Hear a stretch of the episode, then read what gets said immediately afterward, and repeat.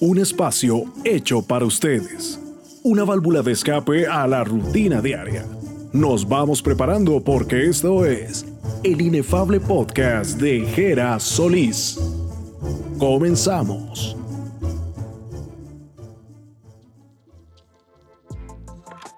Hola gente, ¿qué tal? Les saluda Gerardo Solís. Bienvenidos y bienvenidas a esta segunda temporada de nuestro inefable podcast. Nuestra primera temporada estuvo conformada por 10 episodios dedicados al suspenso y al terror. Queremos agradecerles por todo ese gran apoyo. Fue un año y fue una gran temporada en la cual tuvimos la oportunidad de participar en el festival de podcast más grande de Latinoamérica. Y para este 2023 queremos traerles más historias, entrevistas y en fin que logren pasar un buen rato en cada uno de los episodios. Vamos a dar un pequeño giro en el inefable podcast y para esta temporada les traemos 10 cuentos clásicos que forman parte de la literatura universal. Eso sí, les advertimos que algunos de estos grandes clásicos no serán narrados desde una interpretación al estilo Disney, con su característico y vivieron felices para siempre. No, no, para las personas que nunca han leído los verdaderos cuentos de autores como Hans Christian Andersen con La Sirenita, Jean Baptista Basile con La Bella y la Bestia, o los hermanos Grimm con su Blancanieves, les adelantamos que estos cuentos se alejan muchas veces de esos mundos maravillosos, con perfectas historias que nos vendieron de niños, con adaptaciones aptas para todo el público. Así que si no han tenido la oportunidad de leer todos esos cuentos, nos gustaría que nos acompañen a escucharlos. Bien, y para esta temporada queremos iniciar con uno de mis autores favoritos. Su nombre, Oscar Wilde. Nace en Dublín el 16 de octubre de 1854. Se educó allí y en Oxford. Se destacó desde joven por sus posturas vanguardistas y su mordacidad para describir la realidad. Escribió novelas, cuentos y comedias. En 1891 publicó su primer libro, Poemas. Siete años más tarde, El Príncipe Feliz, probablemente escrita para sus hijos. Y en 1896 da a conocer El crimen de Lord Arthur Savile. En los años que siguen trabaja en varios escritos sobre arte, política y estética y compone su obra más reconocida, El retrato de Dorian Gray. A partir de 1892, logró poner en escena una serie de comedias con alto contenido de crítica social. El abanico de Lady Windermere, una mujer sin importancia, un marido ideal y la importancia de llamarse Ernesto. Viajó por toda Europa, por el norte de África y por Estados Unidos. Fue muy reconocido por la aristocracia londinense, hasta que se lo acusó por homosexualidad y debió enfrentar duras batallas judiciales. Finalmente, lo condenaron a dos años de trabajos forzados en la cárcel de Reading, donde escribió Balada de la cárcel de Reading y Da Profundis. Murió en París en el año 1900. Se lo considera representante del decadentismo vanguardista. El ingenio y la sagacidad que muestra como escritor lo ubican como uno de los grandes de la literatura universal. Los dejamos con este gran cuento titulado El Príncipe Feliz y espero que lo disfruten.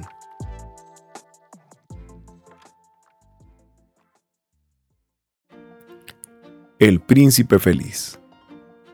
Dominando la ciudad, sobre una alta columna, descansaba la estatua del príncipe feliz, cubierta por una capa de oro magnífico. Tenía por ojos dos zafiros claros y brillantes, y un gran rubí centellaba en el puño de su espada. Era admirado por todos es tan hermoso como el gallo de una veleta, afirmaba uno de los dos concejales de la ciudad que deseaba ganar fama como conocedor de las bellas artes. Nada más que no resulta tan útil, añadía, temiendo que las gentes pudieran juzgarle impráctico, cosa que en realidad no era. Porque no puede ser como el príncipe feliz, decía una madre razonable a su pequeño que lloraba por alcanzar la luna.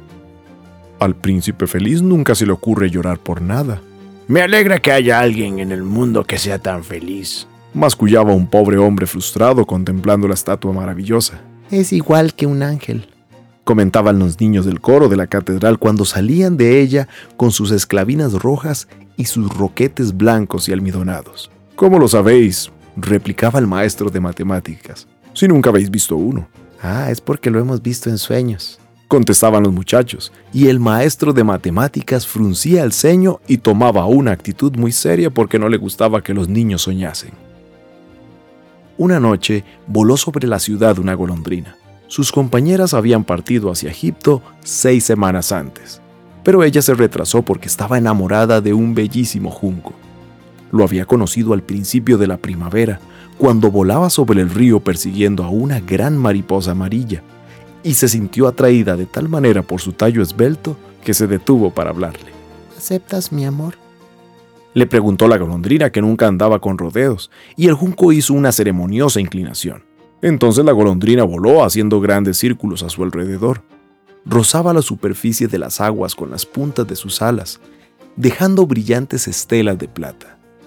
Esa era su manera de cortejar, y así transcurrió todo el verano. Son relaciones tontas, gorgojeaban las otras golondrinas. Él es pobre y tiene demasiados parientes. Y verdaderamente el río estaba lleno de juncos. Entonces al llegar el otoño, todas las golondrinas alzaron el vuelo. Cuando ya se había alejado, la golondrina se sintió sola y comenzó a cansarse de su amante. No tiene conversación, se decía. Además creo que es cabizbano, porque constantemente coquetea con la brisa. Y era verdad, en cuanto la brisa comenzaba, el junco hacía las reverencias más graciosas. Además, tengo que reconocer que es demasiado casero. Continuaba. A mí me gusta viajar y a mi compañero, por tanto, debería gustarle viajar conmigo. ¿Te vendrías conmigo? Le preguntó al fin, pero el junco sacudió la cabeza. Se sentía tan ligado a su hogar. ¿Te has estado burlando de mí? Gritó la golondrina. Me marcho para las pirámides. Adiós. Y echó a volar. Voló durante todo el día y ya de noche llegó a la ciudad. Espero que la ciudad haya preparado algún lugar para mí. Entonces divisó una gran columna. Me cobijaré allá. Corrió. Es un magnífico lugar con bastante aire fresco. Y así se detuvo justamente entre los pies del príncipe feliz.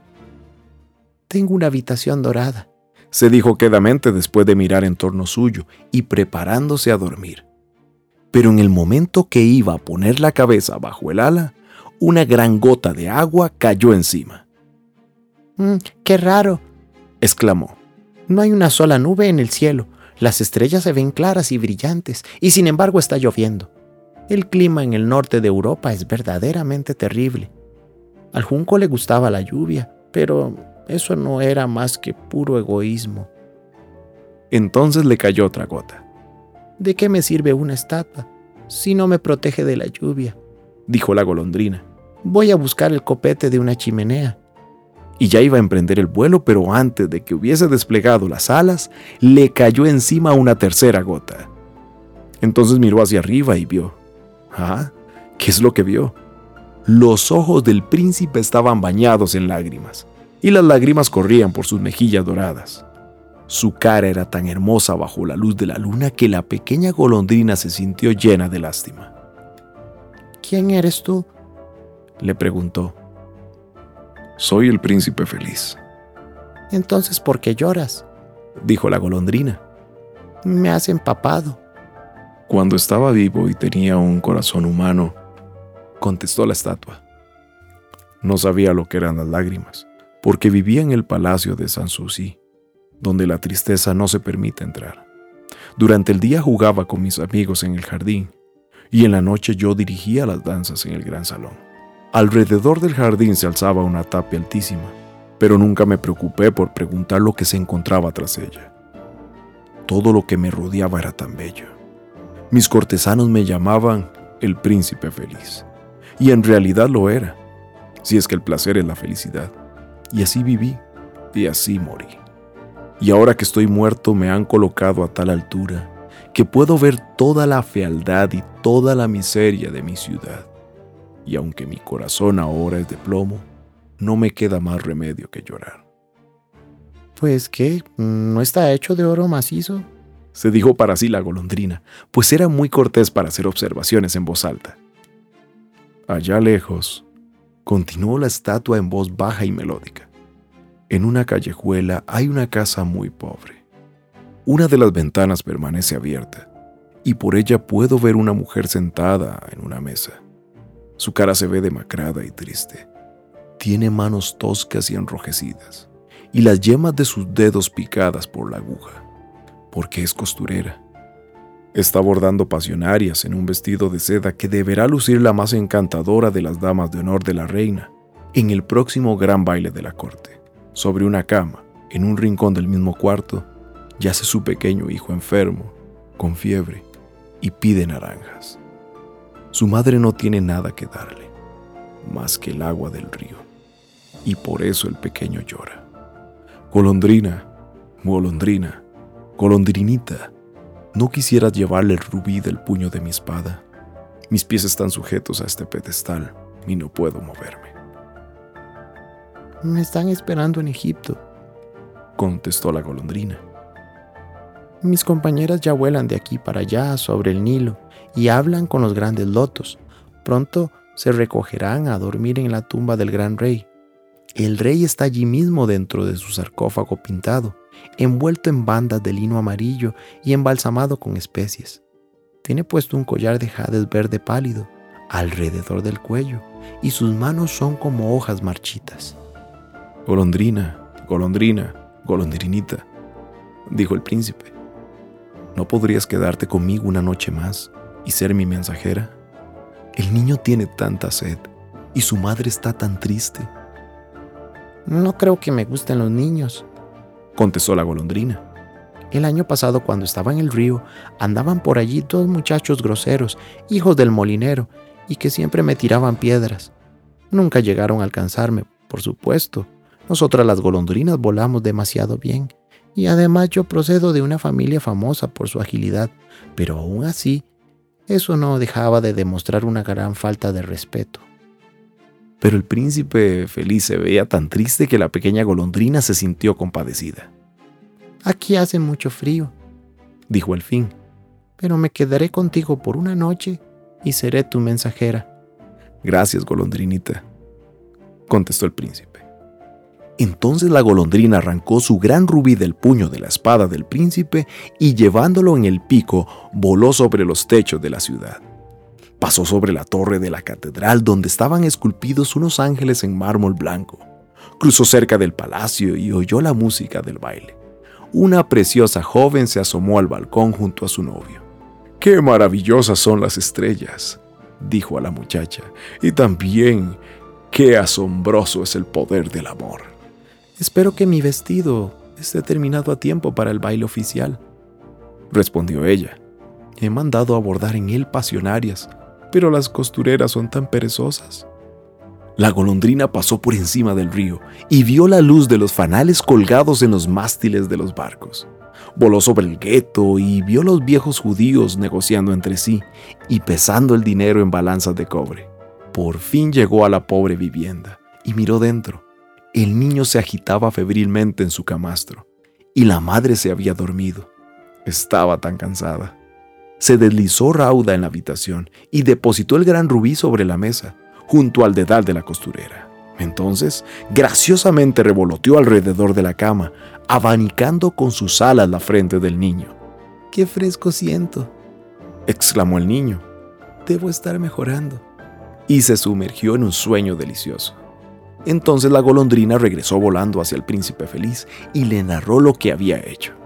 Es curioso, comentó pero ahora me siento con bastante calor, a pesar de estar haciendo tanto frío. Es porque has realizado una buena acción, dijo el príncipe. La golondrina comenzó a reflexionar y se quedó dormida. El pensar siempre le daba sueño. Cuando empezaba a amanecer, bajó volando al río y se bañó. ¡Qué fenómeno más notable! dijo el profesor de ornitología al pasar por el puente.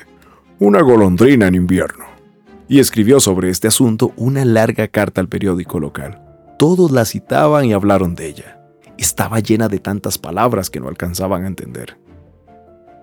Esta noche parto para Egipto, dijo la golondrina, sintiéndose entusiasmada con esa perspectiva. Visitó todos los monumentos públicos y estuvo descansando largo rato en la cúspide del campanario. Donde quiera que fuese, los gorriones gorjeaban y decían unos a otros.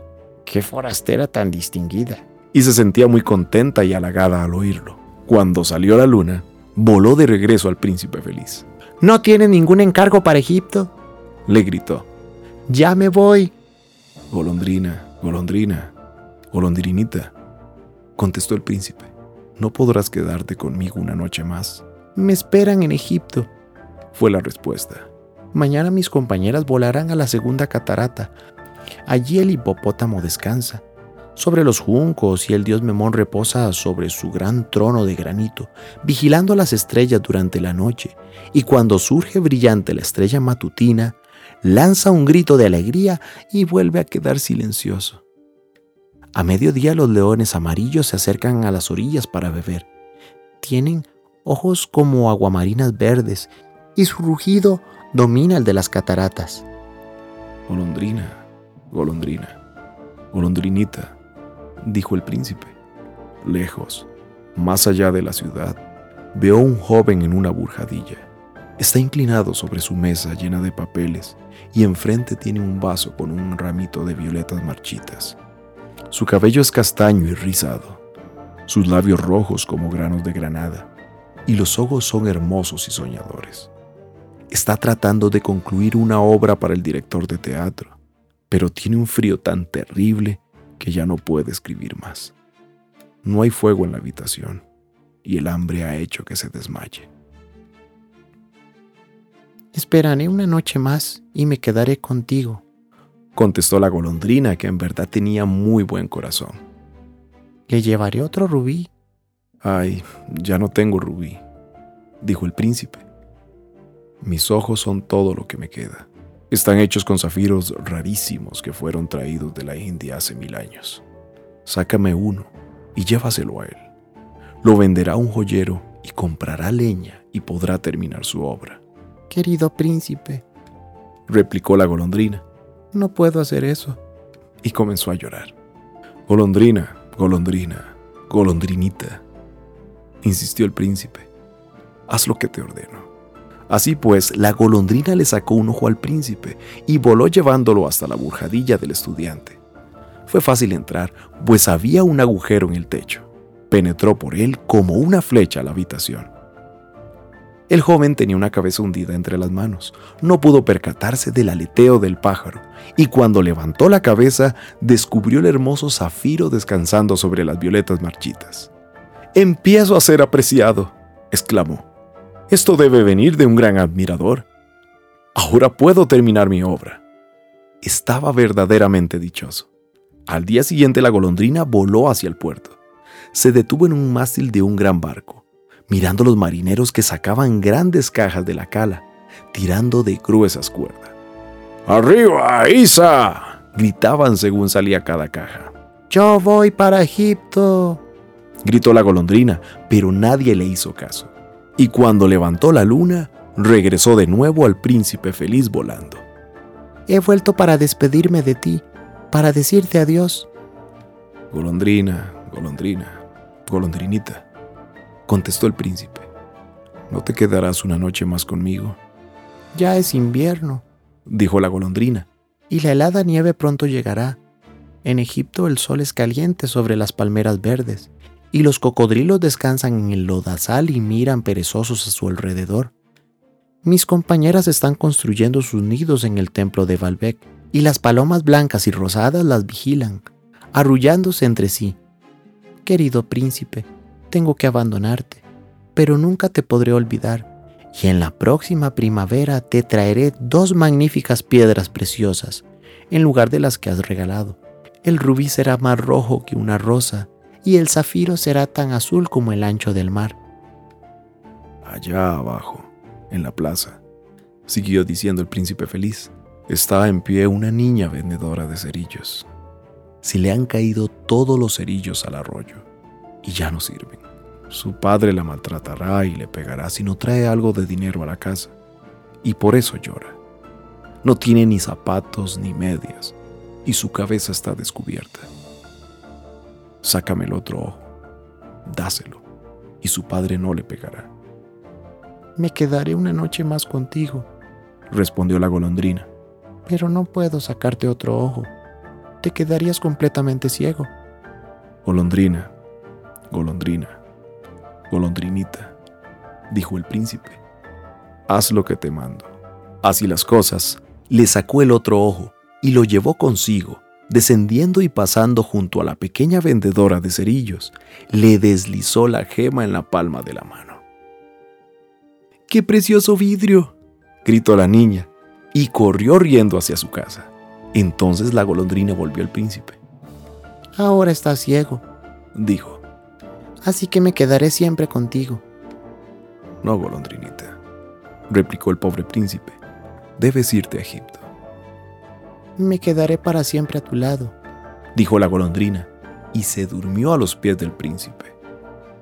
Todo el día siguiente lo pasó sobre el hombro del príncipe y le contó muchas cosas de todo lo que había visto en países extraños. Le habló de los ibis rojos que permanecen inmóviles en largas hileras a la orilla del Nilo y pescan peces dorados con sus largos picos, de la esfinge que es tan antigua como el mundo y que vive en el desierto y todo lo sabe. De los mercaderes, que caminan despacio al lado de sus camellos y van pasando las cuentas de ámbar de los rosarios entre sus dedos.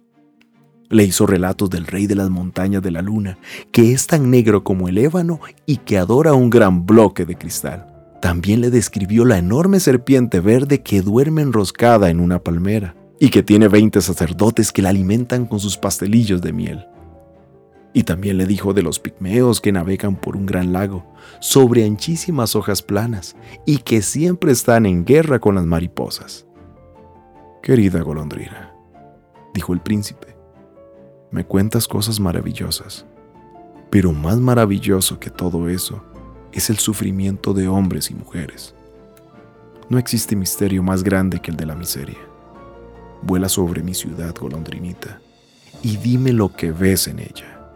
Entonces la golondrina voló sobre la gran ciudad y pudo ver a los ricos holgar dichosos en sus hermosas mansiones, mientras los mendigos se sentaban a sus puertas. Voló a través de barriadas sombrías y contempló las caras lívidas de niños hambrientos mirando inmóviles hacia las calles en tinieblas. Bajo uno de los arcos de un puente, dos pequeños dormían abrazados tratando de calentarse uno al otro. Tenemos mucha hambre, decían. Aquí no se puede estar tumbado, gritó el vigilante. Y se alejaron bajo la lluvia. Entonces regresó al príncipe volando y le dijo todo lo que había visto. Estoy cubierto de oro fino, dijo el príncipe. Me lo debes quitar, hoja por hoja, y darlo a mis pobres. Los hombres creen siempre que el oro puede hacerlos felices. Hoja tras hoja de oro fino arrancó la golondrina, hasta que el príncipe feliz se quedó gris y deslucido. Hoja tras hoja de oro fino llevó la golondrina a los pobres, y las caras de los niños se fueron tornando rosadas, y reían y jugaban en las calles y exclamaban alegremente, Ahora tenemos pan. Y entonces llegó la nieve, y después de la nieve vino la helada. Las calles parecían cubiertas de plata, eran tan brillantes y pulidas. Grandes témpanos como dagas de cristal colgaban de los aleros de las casas. Toda la gente iba envuelta en pieles y los niños llevaban gorros rojos y patinaban sobre hielo. La pobre golondrina tenía frío, cada vez más frío, pero no quería abandonar al príncipe. Era muy grande el amor por él.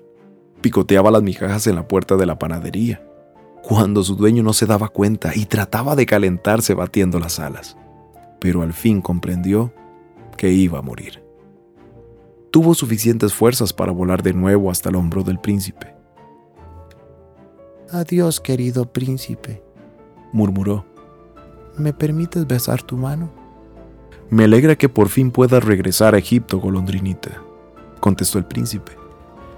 Ya has estado demasiado tiempo aquí, pero tienes que besarme en los labios, porque te amo. No es a Egipto a donde voy, dijo la golondrina. Voy a la casa de la muerte. La muerte es la hermana del sueño, ¿no es verdad? Y besó al príncipe feliz en los labios y cayó muerta a sus pies. En ese momento un sonido extraño se oyó en el interior de la estatua, como si algo se hubiese quebrado. El hecho es que el corazón de plomo se había partido en dos. Estaba cayendo una terrible helada. A la mañana siguiente el alcalde paseaba abajo en la plaza, acompañado por los regidores de la ciudad. Al pasar junto a la columna miraron hacia la estatua. Válgame Dios, exclamó. ¡Qué desaliñado se ve el príncipe feliz! De veras, qué andrajoso, añadieron los regidores de la ciudad, que siempre estaban de acuerdo con el alcalde, y se acercaron y subieron a examinarla. El rubí se ha caído del puño de su espada, los ojos han desaparecido y no tiene nada de oro encima, dijo el alcalde. No se diferencia de un mendigo, repitieron los regidores de la ciudad. Y aquí se encuentra un pajarillo muerto a sus pies, continuó el alcalde. Debemos promulgar un bando, prohibiendo que los pájaros nunca se mueran aquí y el alguacil de la ciudad tomó nota de esta iniciativa. Así fue como bajaron la estatua del príncipe feliz. Ya que, habiendo dejado de ser hermoso, ya tampoco era útil, dijo el profesor de arte de la universidad. Entonces fundieron la estatua en un gran horno, y el alcalde convocó a una reunión para decidir lo que debería hacerse con el metal. Tendremos que levantar otra estatua, por supuesto, y añadió. Y por ejemplo, podría ser una estatua mía. O la mía repitieron cada uno de los regidores. Y comenzaron a discutir. La última vez que supe algo de ellos fue que todavía estaban discutiendo. ¡Qué cosa más rara! Dijo el maestro de los fundidores. Este corazón de plomo no se puede fundir en el horno. Lo tendremos que tirar. Y lo tiraron sobre un montón de cenizas donde también se encontraba la golondrina muerta. Tráeme las dos cosas más preciosas de toda la ciudad, dijo Dios a uno de sus ángeles, y el ángel le trajo el corazón de plomo y el pajarillo muerto. Escogiste bien, dijo Dios, porque en mi jardín del paraíso este pajarillo cantará eternamente, y en mi ciudad de oro el príncipe feliz me alabará.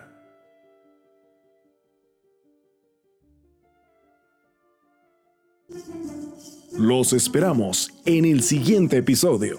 Esto fue el inefable podcast de Jera Solís.